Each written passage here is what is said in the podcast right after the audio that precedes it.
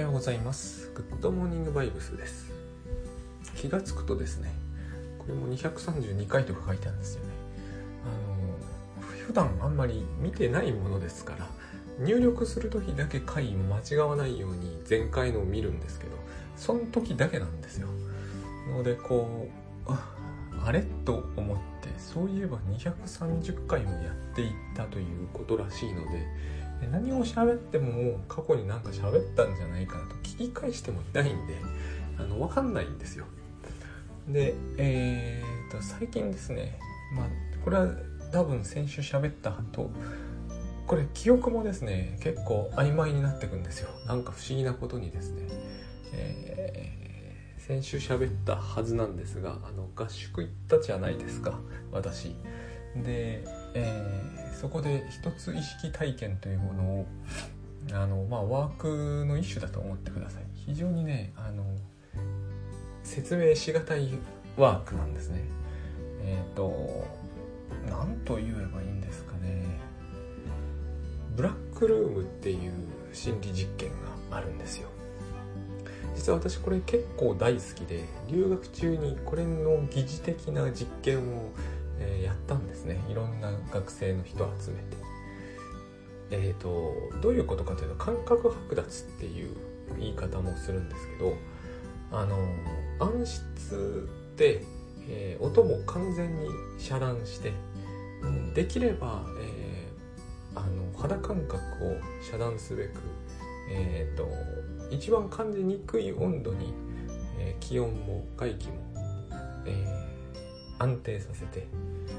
でそこに一人でいさせる。そうするとあの感覚が要するに外部からの刺激ですよね。一切なくなってしまうのでそういうところでは何が起きるのかということを実験する。そういうの昔から割とあるんですよ。立花隆さんがですね「えーと、臨死体験」という本の中でも触れてたと思ったんですけど違う本だったかもしれませんがでもえーと、臨死体験の文脈も割と関係があって、えーと、要するに幽体離脱みたいな感覚が起こるんですね。で私あの、えーと、そういうさらにですねこれを徹底したタンクがあるんですよ。このタンクというのがですねあの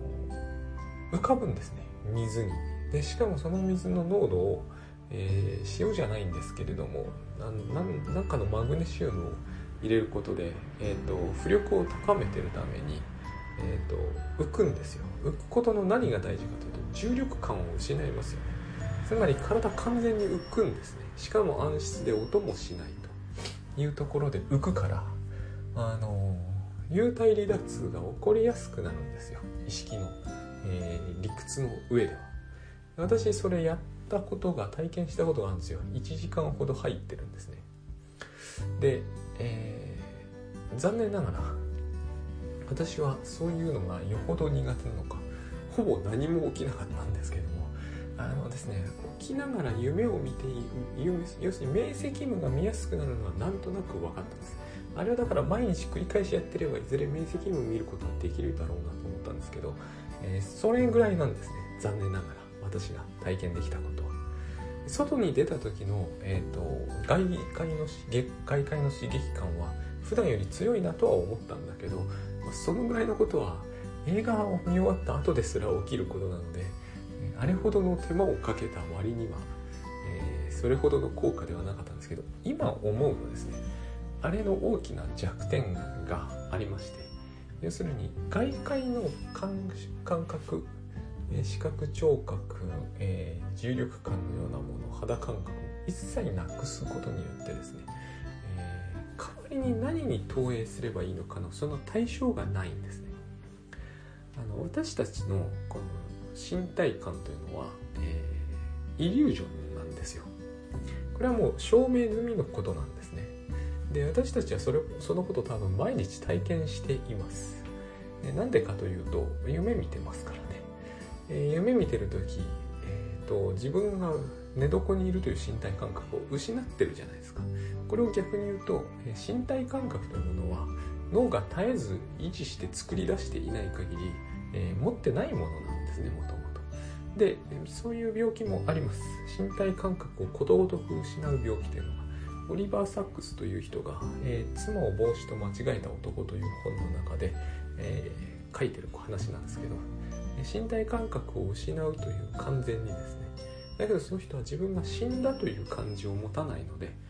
あのやっぱり生きている感じはありつつも身体感覚は存在しないという経験はあり得るんですよ。でそれは非常にえ悲しい体験だという悲しい体験というか何とかしてこの身体感を取り戻したいという人の苦しい苦しみですね。闘病記が書かれている本なんですけど非常にいい本ですね。でつまり身体感というものは脳が作り出してるんですよ。例えば私たちは手の感覚って持ってますよね。手が自分があるというのは分かってる。目がつ目をつぶっても何となく自分の身体があるっていう感じはある。でも実は身体は一切そのような感覚を発してるわけではなくて、えー、何かに触れて熱いと思うとか冷たいと思うのは身体とか関係があるんですけど基本的に身体感覚固有感覚って言うんですけどこれを作ってるのは脳であって身体の方じゃない。あのこの話厳密に言い出すと非常にややこしいんですけどホムンクルス人形ってあるじゃないですか。あのちょっと手とかだけやたらでかくなってるあの変なやつですね。つまり身体感というのは、えー、自分の身体をちょうど正確に鏡のように映し出してるものじゃなくて歪んでるわけですよね。あのホムンクルス人形はそれを言ってるんででここでも大事なのはですね身体感を失ってもさっき言ったけど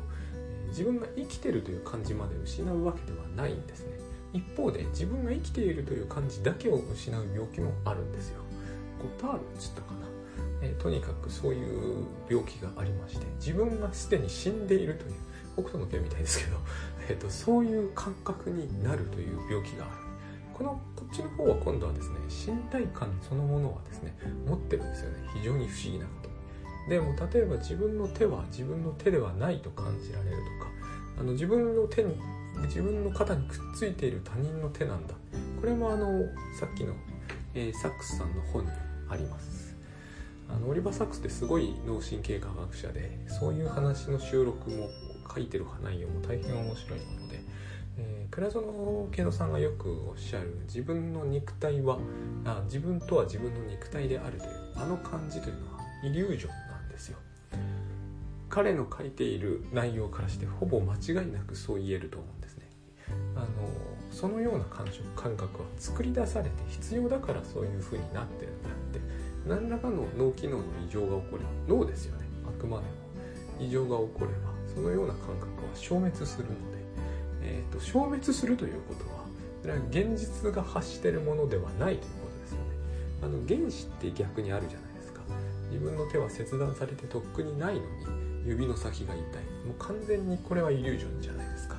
でもこれはおかしなことではないんですよね。なぜなら指先の感覚とか指先の痛みとかいうものは全て脳が深くそこに絡んでるのであって指がそこに深く絡んでるわけではないからそうじゃなかったらあの夢の体験って全て非常におかしなことになってしまうので、えーと、クオリアというのはつまり、えー、普通はそうはならないはずなんですけれども外界からの明確な刺激信号がなくても成立するものなんですね。あのついでにオリバー・サックスさんが書いているこれはついでですけど「あの色のない島」だったかな？そういうタイトルの本があるんですがそこは色が全くその島民のほぼほとんどの人が色というものを知覚してない。なぜならば光の強さが極めて強いので、えそして色彩があまりあの色彩感があまりない自然風景なので色が必要ないんです。ねそうすると人間のこの色覚というものがえ機能する理由がなくなるので色というものは消滅する。これはあの色というものが外界に存在しないというのはあの常識といえば常識なんで、えー、ここで深く立ち入る理由はないんですけどとはいえ私たちは色を見てると思い込むじゃないですか。つまりこれが全部イリュージョンであることに違いないんですよ。で長々とどうしてこういう話をしてるかというとですねあのブラックルームが私に体験して分かったことの一つに、えーと、感覚剥奪というのは実は十分起こりうる。しかも容易に起こりうるんですね、えー、そうすると私たちはいつもこう外部に、えー、それは木だとかそれは空だとか投影しているので、えーとそこにそれがあると思い込んでるわけですけど実はそういう感覚というのは全部作り出されているものなので早い話がですね、えーと、感じてるのは私の脳でしかないわけです。あの空だとか思っていてもそれは私の脳が、えー、脳を私は感じてるんですね。空を感じてるわけではその場合必ずしもないということです。だから何もなくなってしまうと非常に脳としては、えー、知覚する対象の行き先がなくなるのでそれでも起きているから何かを、えー、認識しようとするわけですよ。そこで何が起こるかというと幻覚が見え始めるんですね。ここまでは私の流れでは非常に割とあっさり起きたんですね。びっくりしたんですよ。なんでびっくりするかというと私はビジュアルイメージが大変弱いのであの脳内に何かイメージを想像するっていうことをあのしようとすると困難を覚える人間なんですね。ところがブラックルームの中ではそれがとっても簡単にできると。これはどう考えたって、えーと、知覚対象がないからなんですよ。知覚対象がないのに頭だけさえざいとしてるからこういうことになるしかないんですね。これが、えー、ブラックルームの体験だったわけです。でこのブラックルームの体験から考えてですねえーと、特に視覚対象というものに投影するのが容易であるとつまり簡単に言うと目を閉じてイメージを作るのが簡単にできる人なんかからするとですね、えーと、自分の身体というものを一切目に見えないようにしてこれは簡単ですよね。鏡とかないところに行って、えーと、手とかを目の前に置かなければいいわけですよ。で、えー、とこれがまさに合宿中にやったことなんですけど、えーと、やっぱ木とかが一番いいですね。いろいろ理由はあると思うんですけど木とか山とかにこう投影していけばいいんですよね。そうすると、えー、自分が山になった感じというものを割とたやすく得ることができます。これは私非常にこう理屈の上ではそうなるだろうなと思ったんですけれどもあれほど簡単にできるとは思わなかったあのブラックルームって大掛かりな装置なんですよ。あれを西洋人がわざわざ用意しているというのは非常にやっぱり分かる気がするんですね。彼らは、えー、個人主義の思考が強いんでしょうね。あの自分の身体以外の何者でもないと思い込んでるんだと思うんですよ。でもですねあのこれは男の人は知ってる感覚がだと思うんですけど自分が車と一体化してるような感じって、うん、長く運転してると持つじゃないですか。あのあれ容易に持つものであの時脳でどういうことが起こってるかも、えーと、もうし、えーと、基本的には証拠は集まってるんですよ。身体感っていうのは拡張するんですね。で車と一体になってる感じというのは多分多くの人が持ってるはずで、えーと、だから車が擦りそうになると分かるじゃないですか。あれ本当はおかしいですよミラーが擦りそうになると分かるっていうのはあの目で見て分かるというよりはもう肌感覚で分かるはずなんですよね。分からないという方がよっぽど危ない感じがしてその人擦るだろうって思うんですよやっぱり。そんな感覚で運転していたんでは。私ですら明瞭にありますんで要するに車幅感ってみんなが言うものがそれだと思うんですけどね。でそういうのって全部物に対して自分の感覚を投影しているわけですよね。でこの感覚が、えー、要するに自分が肉体であるという肉体以外の何者でもないという感覚から脱するために非常に有効に使えるということなんですよ。でこの感覚がですね得てからというものはいろんな変化が起きている感じがするんですけど、まあ、一層ですねこうプラグマティックな人からすると あのついていきにくい話が多くなってるんで、まあ、だから私あのしつこくブラックルームとかですね、えー、まあ日常生活の延長線から理解しやすい話をなるべく持ってくるようにはしてるんですけれどもね現在のグッドバイブスにおける私が、えー、伝える路線としてはこの辺かなと思っているのでで一つはですねこれを体験するとあのやろうと思えばですよ。やろうと思えばっていうか理屈の上ではね、えーと、世界中に自分を投影できるんであの偏在意識みたいなものが意識できますよね。この話絶対にあの立花隆さんの臨死体験と極めて似てくると思うんですけれどもあのブラックルームで臨死体験みたいなものを体験する人偏在意識みたいに体験する人はいっぱいいるんですよ。あの自分の体から意識だけ抜け出して上から自分の体を眺めているような感じがした。イマジネーションがやっぱり私なんかより豊かだなと思います。私はなんかね体から意識が少しずれた感じがするにとどまっちゃうんですよね。イマジネーションがやっぱり働きにくいんでしょうね私の頭って。で、えー、そういうこう偏在意識的な的なでいいんですよ。そんなに私みたいな人間はそういうのすごい苦手ですから。えっ、ー、とたやすくそれを言う人もいるじゃないですか。実は私の妹がそういうことをたやすく言える人だったんですよ。あの空と一体化するとかすぐ起こるみたいなんですね。で、えーと、そういう人って絵がうまいですよね。あの空の絵と描いた時も私はどうしても、えー、写真で見た空の景色みたいなもの以外は何もないんですよね。投影とかを非常に投影全くしないってことはありえないじゃないですか。どんよりした空とか勝手に自分の気持ちを投影してるだけですよね。えっ、ー、と水蒸気とどんよりとは実は何の関係もないのでこういうことは私すぐたやすくわかるんだけどにもかかわらず投影しているその何ていうのかな実感が乏しいものだから例えば私がどんよりした空を描こうとするとただ灰色を濃くした空になっちゃうわけですよ。あの妹が描くようなどんより感みたいなものは出せないんですね。自分がどんより感というものがあの薄くしか持ってないから。こういう、えーと、いろんなすれ違いってあるんですけれどもその意識が偏在化する、えーと、例えば、まあ、それこそ実用的なメリットって何かあるのかっていうとあるんですよ。ちょっとねあの誰のだか忘れちゃったんですけどポッドキャストいくつか聞いていたら、えー、どうしても面倒くさいことをしなければいけない時みたいな話してたんですけど例えばそういう感覚が非常にこうそういう感覚によるあの面倒くささと多分かなり縁が切れます。なんでかっていうと意識が偏在してるということは、えー、依頼者に対しても簡単に投影できることを意味するじゃないですか。もうちょっと言うと依頼者と自分が、えー、一体なので、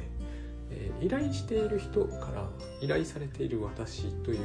時にですね、えー、その人のために動くのが面倒くさいという感覚には矛盾を感じるようになるわけです。だってその人は依頼した人は私なのでもうちょっと具体的に言うと妻がですね私にこう、えー、娘の部屋に、えーと、電気を付け替えてくれ面倒だと感じるのはですね依頼者と私が完全に分離しているケースにおいてのみなんですよ。あの私は私の肉体以外の何者でもないってやでも私は私の肉体以外の何者でもないという感覚は嘘なので、えー、これはあの頭のいい人がすぐにいやこれ以外の何者でもないでしょうと言いながら全然違う体験をしているということを忘れてるのは少しあれだと思うんですけどね。あの大体そういう人だって車の運転するはずじゃないですか。で車と一体になったことは絶対あるはずなんですよ。全く一回も一瞬もありませんでしたという人はあの運転控えた方がいいですよ。それくらいそんなことはありえないと思うんですよね。あと寝てるわけじゃないですかその人。えーと、夢を見てる時も自分がベッドにいることは一瞬も忘れたことがありませんというなら、まあ、ともかくとしてそんなことありえないと思うんですよね。あと私長らく泳いでいたんで分かるんですけど、えーと、遠泳でね2キロとかを超えたあたりからプールと一体になった感じって出てきます。どうしても出るんですよあれはもう。全くそれがないまま 2000m 以上泳げるという人がいたらむしろ私はそっちの方がちょっと気味が悪いなという感じがしますでえっと話をまた少しずれたんですけど要は自分は自分の、えっと、肉体以外の何者でもないという感覚は実は脳と思考がですねふ普段にそういう努力を行ってやっと成立するものであって実はすぐ失われるものでもあるんですよね。私たちその辺のことって全部ごまか知ってるじゃないですか。昨日皆さん夜何食べられたか私は知りませんが私はパスタだったんですけど、えっと、昨日の夜以降パスタと私は一体化したでしょう。肉体以外の何者でもないとしてもそれは事実そういうことが起こってますよね。この辺のことは無視してるんですよ。私たちは。肉体以外は何者でもないと言った時に絶対不変の肉体がえーと、私というものとして括弧としてこう外界と切り離されてあるっていうのはあの明らかにそこでそその中にはプラグマティックに説明しても全然説明になってない部分ってありますよね、えー、外の空気と一体化しちゃってるじゃないですか。っていうことは外の空気に自分の空気を出すんだから、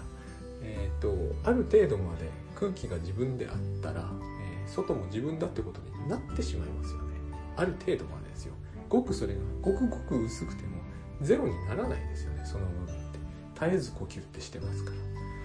こういうことってこういくらもあるはずでだから自分の肉体だけが自分であるというのは強い強い錯覚なんですね。そうやって思い込もう思い込もうという、えー、普段の努力によってやっと成立するものなんです。であのこの種の思い込みに思い込みってしかし、えー、弱いものでして決して強いものじゃないので、えー、たやすくこうどんどんどんどん変転してしまうんですね。あの赤ちゃんって、えー、おしっこすると泣くんですよ。あれ多くの人はですね子育てされてない方は特にですね、えー、おしめが冷たくなって不愉快だから泣くと思ってるんですけど今のおむつって異常なほど機能が良くてあっという間に吸い取ってしまってですね。1回や2回では冷たくなんかなりゃしないんですよ。おしっこしたからといって。まあ物にもよるけど。でそうするとどういうどういう理由であれ泣いてるのかというと実はする時が嫌なんですよ。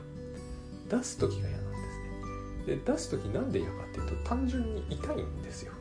私たちはそれをもう忘れてるんです。えーと、まさかと思うんですけど人にもよると思うかな。でも多分多くの人はこれを聞いてる多くの人はおしっこする時痛くないでしょう、えー、あれはですね実はただ騙されてるだけなんですよ。した後の爽快感があのあれですね。行動科学で説明できるやつです。100%説明できるやつですよ。レバー倒すとチーズが出てくるやつですよ。このレバー倒す時若干の指に痛みが走るとするじゃないですか。でもチーズが美味しいから指の痛みのことは脳が抑制すると。そうすると、えー、そうなっちゃうんですね。この痛みは何ならば快感であると感じるようにしちゃうんですよ。そうすると快感になっちゃうんですよ。あのレバーを倒す時のピリッとくるやつが気持ちいいよね。えっ、とこういう感こういう感触があの胡椒とか唐辛子の美味しさを作り出すんですね。非常に単純な仕組みなんです。だからあのえーと、トイレに行ってる時の爽快感っていうのはあれは痛みがベースにあるはずなんです。それをこう快感に切り替えてるんです。この種のことは実は脳は簡単にやってのけるんであの私たちが肉体以外の何者でもないとか思い込んでるのはもう完全なる思い込みなんです。そうしてる方が都合がいいからそうしてるだけのことであっておそらくそうしてることの都合の良さを忘れると今私が忘れつつあるんですけれど身体は自分に自分は身体が何者でもないという思い込みというのはいとも簡単に崩壊していきます。それは理屈の上ではそう難しい無理のある話ではないですよ。痛みが快感になるということが容易に可能であるならば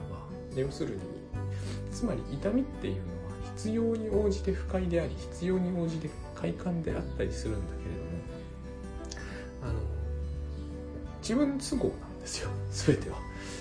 都合が良ければ痛いままだし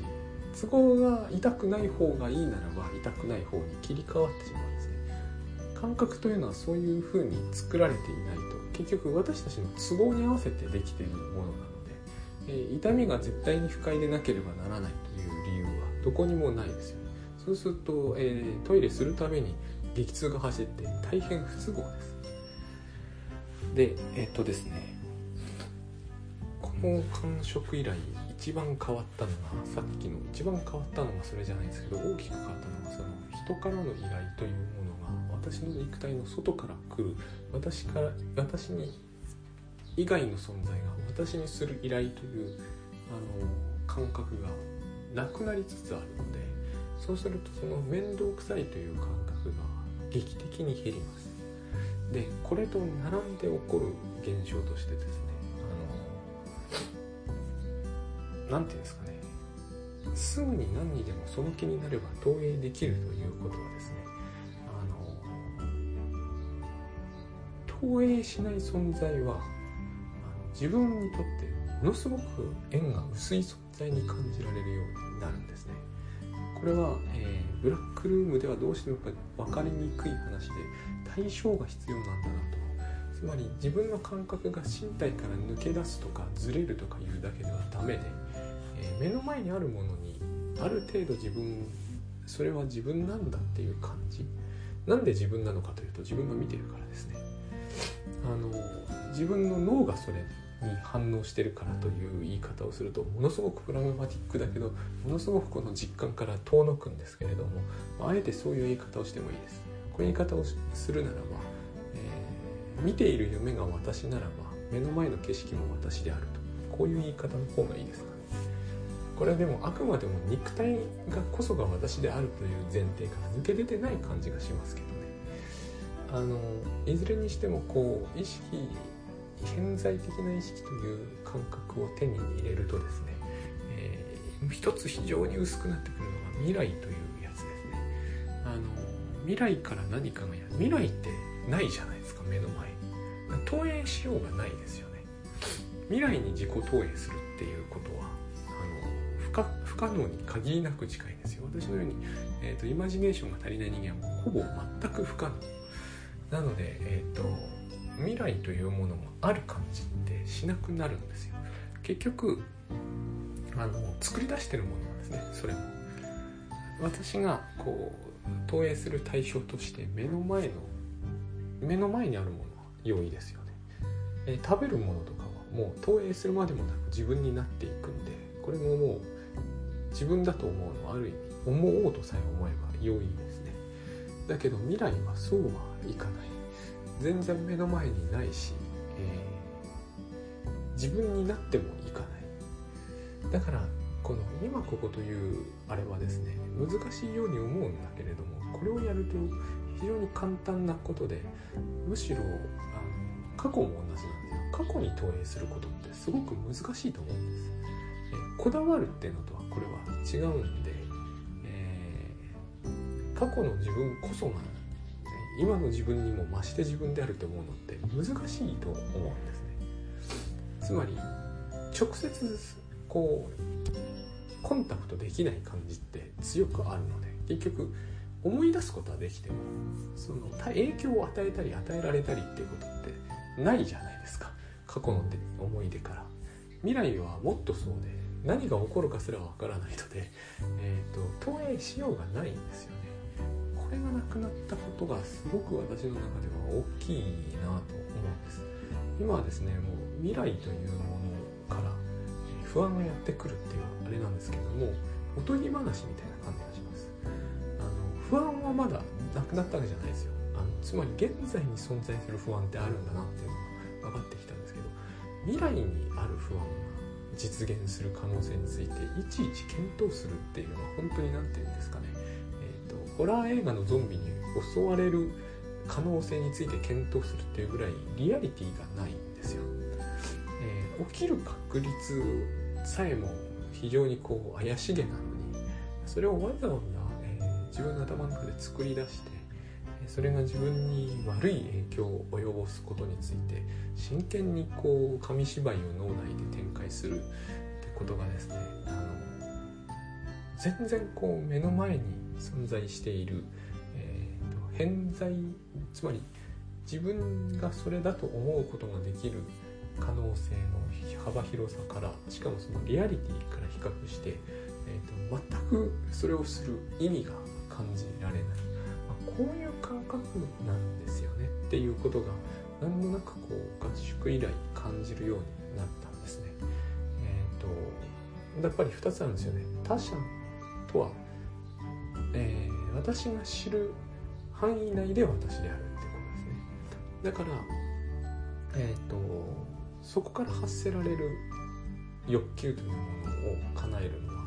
えーと、自分の欲求を叶えるものだとみなしても差し支えがないんですね。これはえーとですね、このように心がけますとかこのように心がけましょうとかいう話とは全く違うんですよ、えー、本当にそのまんま事実だということなんです。だからよく倉野健三さんがおっしゃってますよね。モラルとかは道徳とかそういう話を持ち出す必要がないかのように言うんだしないんですけれどもあのどうしてなのかというと、努力を要するような、え、話ではないからなんですね。他人のためにやるわけじゃないんで、え、で巡り巡って自分のためになるとかでもないんですよ。それだと自分の肉体みたいな感じ個人としての自分っていう感覚があるじゃないですか。えっ、ー、と相手が自分なのは事実なんですよ。ある程度までは。えー、昨日食べたパスタが私なのは事実じゃないですか。ある程度以上。他者が自分である部分は一切ないっていう考え方の方がよっぽど無理があって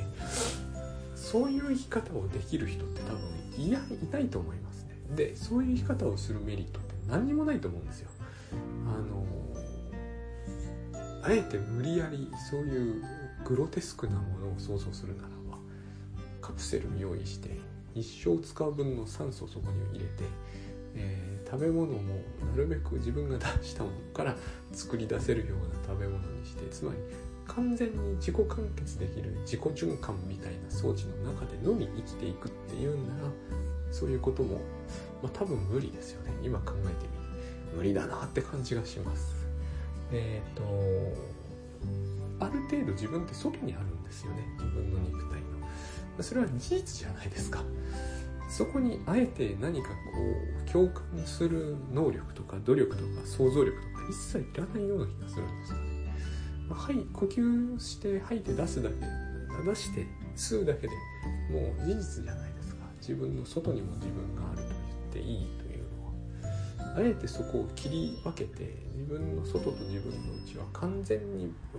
分離していますっていうふうに言える人多分いないと思う。ですね。だから、えー、外からの依頼とかは本当はないわけですよ。全部内側からの依頼のはずなんですね。で全く逆のことを言う人がいらして時々困るんですけどその自分自身の肉体から発せられる自分自身のケアすらもう面倒ですっていう意見があるんですよね、えー、例えば、えー、そうだな。風呂入って歯を磨くのも、えー、面倒くさくて大変ですみたいなこの話はちょっと今日はしないですけれどもこの話がすごく似てるなと思うんですね。えーと、自分からの依頼でもダメであるっていうぐらい自分の範囲をこう、えー、 district っていうのかな制限している感じの人って確かにいらっしゃるんですよね。だからこの制限が逆なんですよ。絞らなければ絞らないほど楽なのに絞れば絞った方が楽だって思い込んでいる、えー、イリュージョンから解放されるのが何よりだと思います。でそれと全く同じことなんですけど実は。あの時間ですよね。時間と未来っていうやつ。これはですねないとか今ここということを言うのはですねいくら事実だとしてもだんだん私この方面で攻めても届かないのかもしれないと。あのミヘイル・エンドの「モモ」ですよ。あれ100回読んでも結局生活の仕方は変わらないのかもしれないと思うんですけどむしろ一発で変えるには、えー、偏在意識の方にあの重心を置いた方が簡単は簡単だなと思うようになりました。なぜ倉園さんが一つ意識ということを最初に強調したのかというのがよくわかるようになった気がします。私もタスクシュートでとか今ここしかないって話は盛んにしましたけれども自分自身でもそうなんですよね。未来が存在しない感じを今ほど持ててない気がする持ててなかったんですよ。今が一番ですね今までの中でこう未来というものがあるんですけどあるというかそのそういう観念が成立するのは確かなんですがあの観念なんで、えー、と地球が46億年ですっていうのと同じで、えー、観念なんですよ。あのそれを事実として知識として仕入れておくのはそれはそれとして実感を伴うような話ではないんですよ。未来というものが不安を持ってくるというのは私は本当にすごいことをやってたなと今では思うんですね。それはなんていうのかな。知的アクロバットみたいな感じなんですね。今の感じとしては。やってできないことはないと思うんですよ。未来に不安を覚えるということも可能です。今やろうとすればできるでしょう。ただ、えー、そういうことはしようという気にならない。それはやっぱりですねあのこういうことなんですよね。すごく精巧な 3DVR 装置を使ってホラーを楽しみましょう。まあやれますよね。ただ別に僕はやりたいとは思わない。そんなことで人によってはえっ、ー、とほらすごい恐ろしいでしょう。だからゾンビに気をつけないとダメなんですよ。っていうのがその未来に対する不安から来るアドバイスみたいな感じなんですよ。まあまああの冗談なのかもしれないなとは思いますけれども。えっ、ー、とそれを本気にする世界に行くっていうのはもうなんか無理ですね。でこっちの方が正気っていうものにやっぱ近い感じがするんですよ。それがですね、えーと、未来の不安をずっと抱えてるのが正気を保つ唯一の方法なんですというところが現代社会にあるんですけどあれはどう考えてもやっぱり狂気ですよね。やっぱりどう考えてもそれは VR 装置でホラーを見た後で本当にゾンビを警戒して生きていくみたいなそういう感じしかしない今ではですね。あのリアルと関係がなさすぎる。昨日そのさっき言った通りなんですよ。パスタは私になるし呼吸も私になる。だから私が外に出す以上はえっ、ー、とそして吸う以上は空気も私になる。そういうふうにリアルに世界と自分ってつながってるんだけど未来はこの接続の外にある感じがするんですまあその私が観念として思い描く未来ですね直線じゃないですかそれってえっ、ー、と現在のこの空間状態は基本的にピタリと止めて、えー、明日になれば明日の日数がやってきて例えば10月1日という日がやってきてその時に締め切りの何かがある。全部こうある原稿の締め切りみたいなものだけをピックアップしてその他の世界を一切こう、えー、何かの変、えーと、検討を加える必要のないものとして除外しましたよね。そういうことですよね未来から来る不安っていうのは。例えば数字としてのお金が200万あって、えー、月2万ずつ失うとえ100ヶ月後にはお金がなくなるっていうのはその数字としてのお金だけをピックアップしたとして直線的なものを描きましたよね。それ以外の世界を全部こう排除しましたよね。そういう現実感覚というものが、えー、何より大事になれならこう重要視することができるようになるという感覚っていうのはあの意識がよっぽど制限された場合だけ成立する感じなんですね。今みたいにこう意識が偏在化してしまうと多少でもですよ。私の偏在なんてすごい薄いと思うんですけどでも多少でも偏在化してしまうとそういう数直線みたいなものってあのなんかこう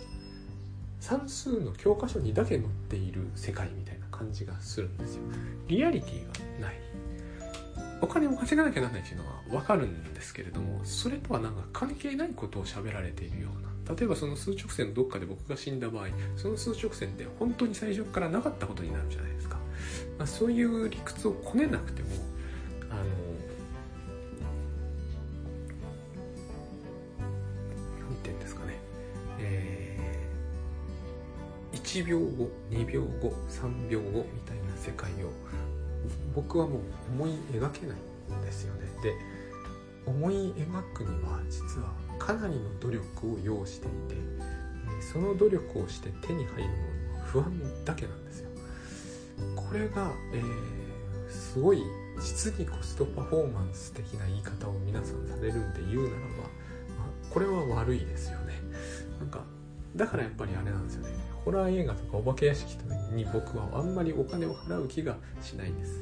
大して怖いと思いませんけれどもさっきも言った通りもう一つあのこれは、えー、ついでの話なんですがあのホラー映画とかお化け屋敷があれほど人気があるのはあれです。痛みが快感になるということを人は知ってるからですよ。あのトイレと同じなんです。痛みが快感になるわけです。